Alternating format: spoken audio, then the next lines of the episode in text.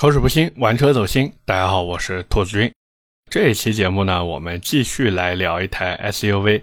当然啊，这个 SUV 就没有 CRV 那么亲民了，就是奔驰的 GLC L。哎，为什么要加 L 呢？因为现在是长轴版本了。那么关于这台车呢，其实我看网上啊，一直争议都挺大的。有的人觉得呢，说哎呀，花这么多钱，而且现在价格那么坚挺嘛。去买这台车真的有一点啊装叉的嫌疑在里面。那么也有人说呢，在这个价位里面，GRCL 它是一个最优解。我们今天也是来好好的聊一聊这台车到底怎么样。老规矩啊，我们还是先从市场情况开始入手，这也是大家最关心的嘛。像之前两三个月呢，北奔啊，它受芯片短缺的影响还是比较严重的。所以，这带来最直接的问题就是它的产量大幅度的减少，以至于在 4S 店卖的时候呢，它的价格回收啊，还有优惠的回收都很大。包括这台车的销量呢，其实也是有明显的下滑的。像之前半年大概卖了八万多台车，但是最近半年呢，哎，就只有五万三千多台了，足足少了两万七千台呀。不过最近呢，这个产量据说啊也有所好转。所以从十月份开始的时候呢，基本上 G R C R 它的月销量都能干到一万两千多台。不过它的这个价格呢，确实还是很坚挺。它的这个全系优惠啊，基本上也就给到一万五左右。注意啊，这只是车价上的优惠，实际上 4S 店呢，它还是会在别的地方把这个钱找不回来的。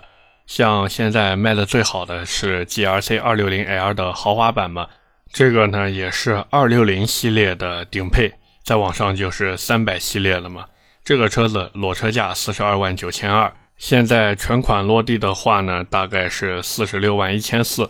这个 G R C 二六零 L 豪华型呢，其实也是目前 4S 店最主推的一个配置，因为这个配置相对来说呢，性价比能稍微高一点。为什么会说这个版本的性价比能高一点呢？主要就是因为它这个版本相比于最低配的动感型啊，首先多了一套 AMG 外观运动套件。这个外观运动套件可能对奔驰无感的人就觉得说，哎呀无所谓嘛，不就一个包围吗？但是对于那些喜欢奔驰或者说想买奔驰的人来说，这个 AMG 包围套件真的非常具有杀伤力。同时呢，还有一个无钥匙进入功能，哎，这就属于提升档次的东西嘛。还有方向盘记忆，这也是提升日常使用的便利性的。还有六十四色氛围灯，奔驰的这个氛围灯啊，大家只要见过，其实都懂。那一打开，对吧？跟 KTV 一样。我们且不说这个是不是有点光污染的嫌疑在里面啊，但是这个腔调反正是拿捏的死死的嘛。除此之外呢，这个 GRC 260L 的豪华型啊，它还有后排的独立空调，包括还有卫星导航之类的一些小东西啊。反正你多花了这两点九四万以后多出来的这些配置呢，其实都是比较实用的。所以这也是为什么去买 GLC 260L 的人呢，基本上都会去看这个高配或者我们说它这个系列里面顶配的豪华型。虽然价格贵，但是呢好歹有东西。那个动感型啊，真的太寒酸了。你说都买到 GRC 这个档次了，那肯定对舒适度是有要求的嘛。哪怕说这个配置我平时不用，但是它放在那边，它有。假如说我亲戚啊、朋友啊坐我车的时候，哎，我就可以跟他们炫一下嘛。哎，你看这奔驰，对吧？这功能就是丰富啊，这档次就是高。然后转头深藏功与名，对吧？这个叉就给装上了嘛。回过头来说呢，实际上现在 G R C L 它的四款车型当中有三款都已经出了小改款了，不过变化非常的小。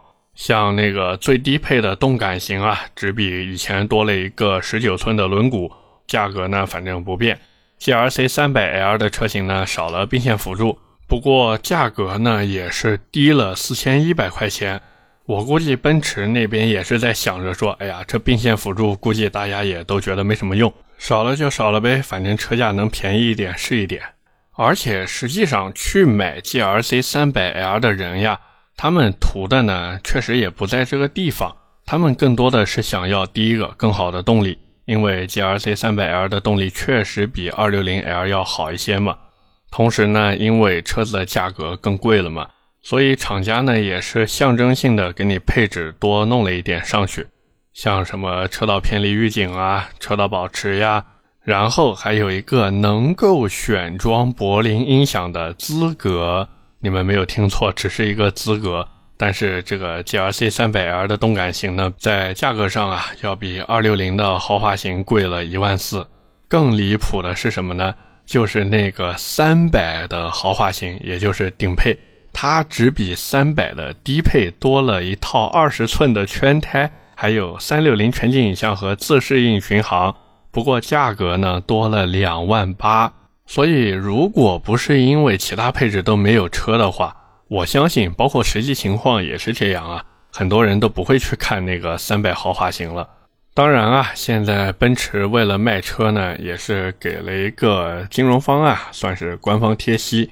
它的这个年利息呢，走的是一个等额本息的，大概是在百分之二左右，也就是两个点嘛。像最低的首付呢，可以付两成。不过一般都是负三成带七成啊。至于保养的问题呢，它这个车子保养其实并不算频繁啊，一年或者一万公里做一次就行了。你要是去 4S 店保养呢，大概是个两千块钱左右，就是机油、机滤和工时费嘛，一个小保养。当然，你现在在买车的时候呢，都会有一个买延保送保养的套餐，就比如说你花两万多块钱买一个整车延长质保三年。他就会送你六年的免费基础保养，包括了材料费和工时费。所以很多人他在买车的时候呢，也会顺手把这个延保给买上，因为他算一算，哎，我这个保养一次也要两千多块钱，那我这六年的免费基础保养不就是一万两千多吗？然后再算一算，哎呀，那我这不就等于花了八千块钱买了一个延保三年吗？这么算算，好像还是挺划算的呀。所以这也是为什么很多人他在买车时候一定会把这个延保买上的原因。而且还有一个原因是什么呢？就是你买了延保之后，因为它是送你六年的免费基础保养嘛。像有的人他买了这台车，他可能也就打算开个五六年的，他把这个延保一买上，然后再把这个 4S 店的基础保养一做，那他如果到时候比方说开个五六年，他想把这个车卖了，那么在车况相同的情况下。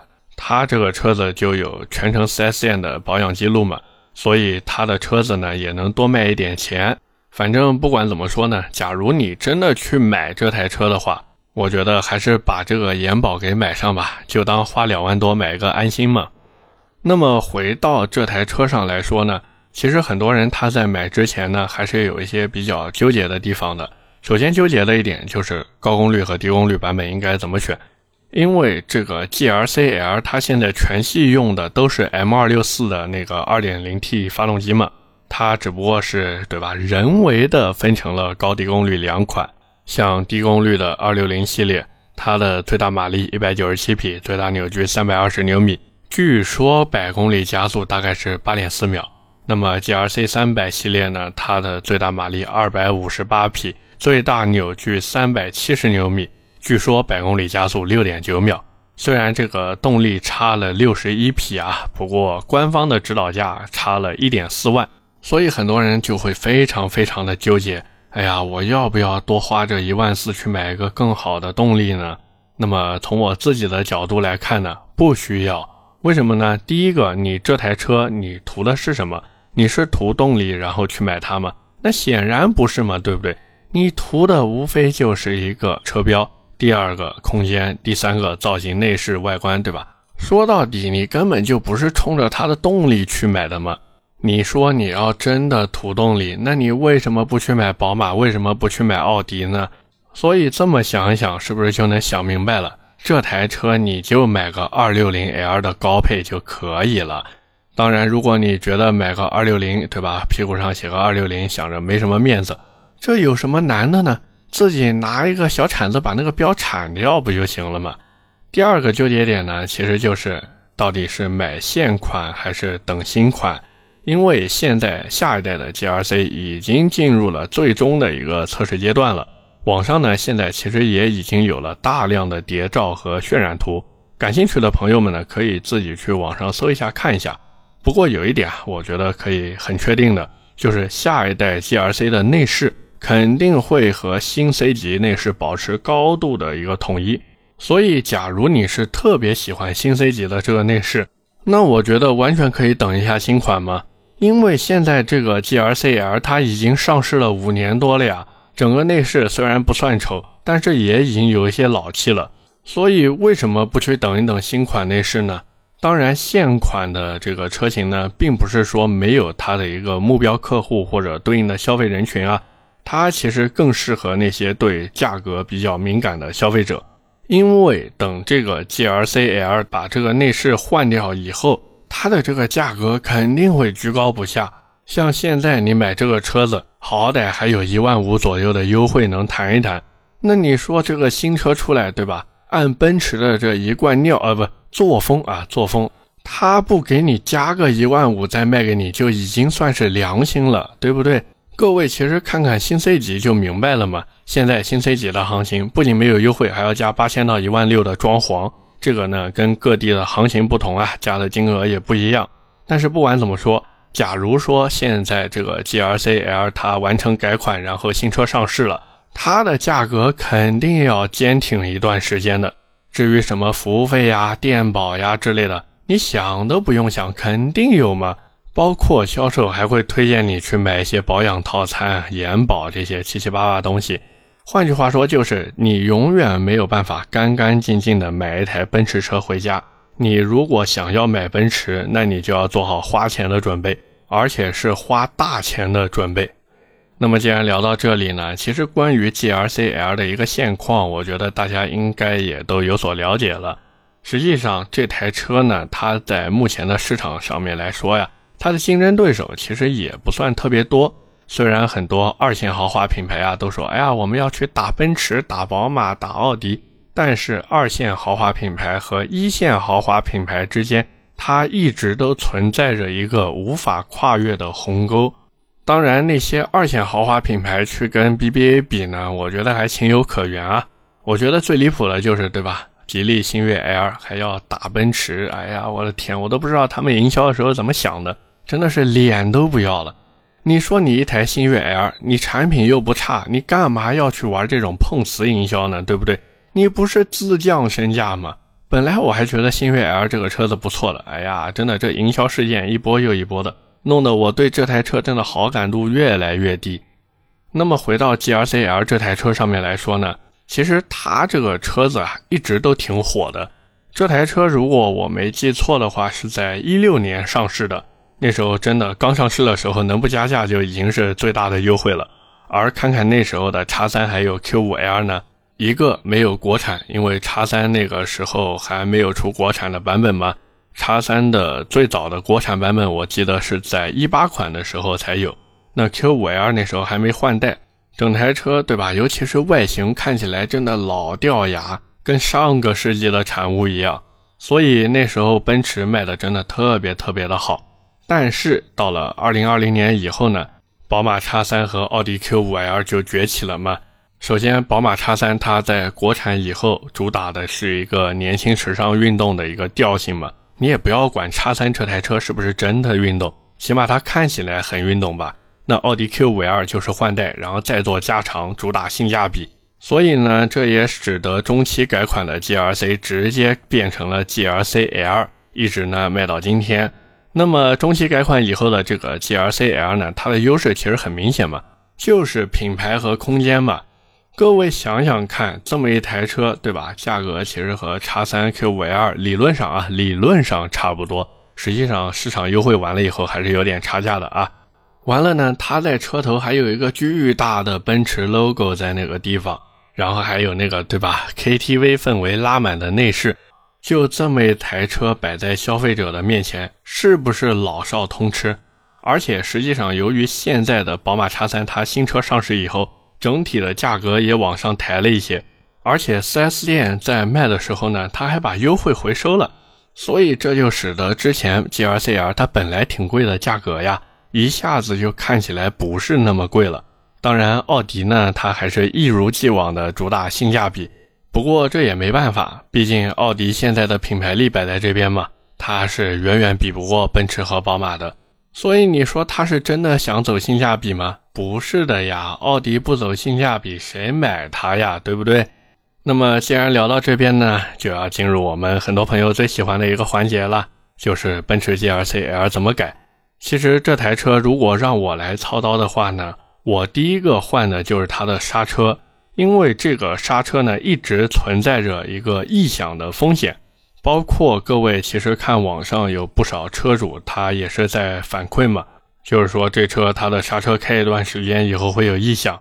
那么刹车这个呢，我觉得也不要买什么 AMG 的刹车了。我们先不说 AMG 刹车它的价格到底贵不贵，它这个假货呀是真的挺多的，一般人呢也比较难分辨。不过有一个最简单也是最入门的方法呀。就是看那个刹车里面有没有奔驰的钢印，像正品的话呢，它都是有钢印的。但是这个只是一个最初级也是最入门的方法呀。像现在很多做这种山寨刹车的厂家呢，其实也开始注意到这个问题了，所以呢也会有里面带钢印的假 AMG 刹车。那么我自己是觉得呢，如果你真的想换刹车的话，我建议啊还是用 AP 的八五二零吧。配一套国产的三百九十毫米刹车盘，全套价格呢也就一万八以内搞定了，甚至你搞搞价格呀，还能还到一万六、一万五这样，非常的不错。但是换这个刹车呢，有一个地方是需要注意的，那就是如果说你的原厂轮毂没有进行更换的话，这个刹车盘千万不要用三百九十毫米的，你原厂十九寸轮毂配一个三百五十五毫米的刹车盘就可以了。除了这个 AP 八五二零以外呢，其实用萨瓦尼尼啊、TEI 呀这种也是可以的。只不过我觉得你都买奔驰了，还是给自己用好一点的东西吧。接下来呢，我会改的就是圈胎。其实很多朋友买了 G R C 以后呢，他都是想把原车的这个圈胎换掉。为什么呢？因为确实有一点点丑。像一般他们换的时候呢，都会参考 G R C 四三的数据。就是前轮啊，二五五四五二十，后轮二八五四零二十。不过在我看来呢，这个数据啊还是保守了一点。如果让我来改的话，我会直接上到二十一寸。前轮呢，我用二五五四零二十一的轮胎；后轮呢，我用二八五三五二十一的轮胎。轮毂呢，就用一套国产锻造的就行。基本上价格呢在一万块钱这样。轮胎呢，就用倍耐力 P 零就可以了。这个轮胎呢，反正性价比还是不错的。当然，你也可以用其他的轮胎啊，只要这个参数能对得上就可以了。那么圈胎和刹车搞定以后呢，避震器对吧，也是很多朋友想动的一个地方。但是我是觉得这个东西可改可不改呀。按我的性格呢，我估计也就直接安一套艾巴赫的短簧，这个东西三千块钱以内搞定。反正呢，在一定程度上提升它的一个操控性。接下来排气不要动，没有任何的必要。车辆包围呢，你要心情好，你就换一个国产的 GRC 六三包围，这个很便宜，小几千块钱就搞定了。那么 Race Trip 的外挂电脑可以安排一套，能提升大概百分之三十的动力数据，性价比非常不错，而且成熟稳定。所以如果你买的是二六零版本的低功率机头，你可以考虑一下。然后呢，你还可以换一套 NGK 的伊铂金火花塞，这个火花塞一般都是专车专用的呀，一套呢大概九百块钱这样。点火线圈可换可不换，你要真想换的话呢，就用 Speed Force 的就可以了，一套两千块钱搞定。此外呢，就是我们老说的高流量进气风格，像 KN 的话呢，五百五十块钱以内就能拿下了。当然，你如果有钱的话呢，也可以换一套 Forgiago 的进气套件。这个进气套件呢，你也不要用什么碳纤维的了，真的没有必要，买个塑料的就行了。一套呢在五千块钱这样，基本上就这么改下来呢，这台车可以说呀，它会比原厂的状态好开很多。包括什么底盘强化件之类的，你也可以根据自己的心情去选择嘛。我是推荐买 Hard Race 的，性价比呢会高一些。你也可以去看一看 Cusco 或者施特的。施特是一个国产的牌子，反正做的产品也还凑合吧，日常用没什么问题。那么最后的最后呢，我们也是来做一个小小的总结。从我自己角度来看呢，假如你现在去买这个奔驰 GLC L 呀，真的有一点四九年入国军的感觉，真的不太合适。因为这个车子它马上就要改款了，那个内饰做的跟现在新 C 级一样。你现在去买这个现款的车型，那真的是到手成老款，何必呢？对吧？所以如果你真的想买 GLC-L 的话呢，我建议是再等一等。一方面，现在这个一万五的优惠并不算特别特别的给力；另一方面呢，新车它这个内饰提升真的太大了，所以只要你不是刚需中的刚需。那我建议你啊，还是把钱先握在手里面握一段时间，吃几个月的利息，然后到时候呢去买新款就可以了。OK，那么今天关于奔驰 GLC-L 我们就先聊这么多，下面是我们的留言互动环节。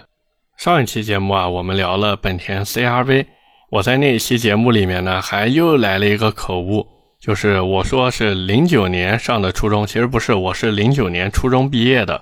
这个当时录音的时候呀，舌头打了个结，结果就给说错了，跟大家也说明一下。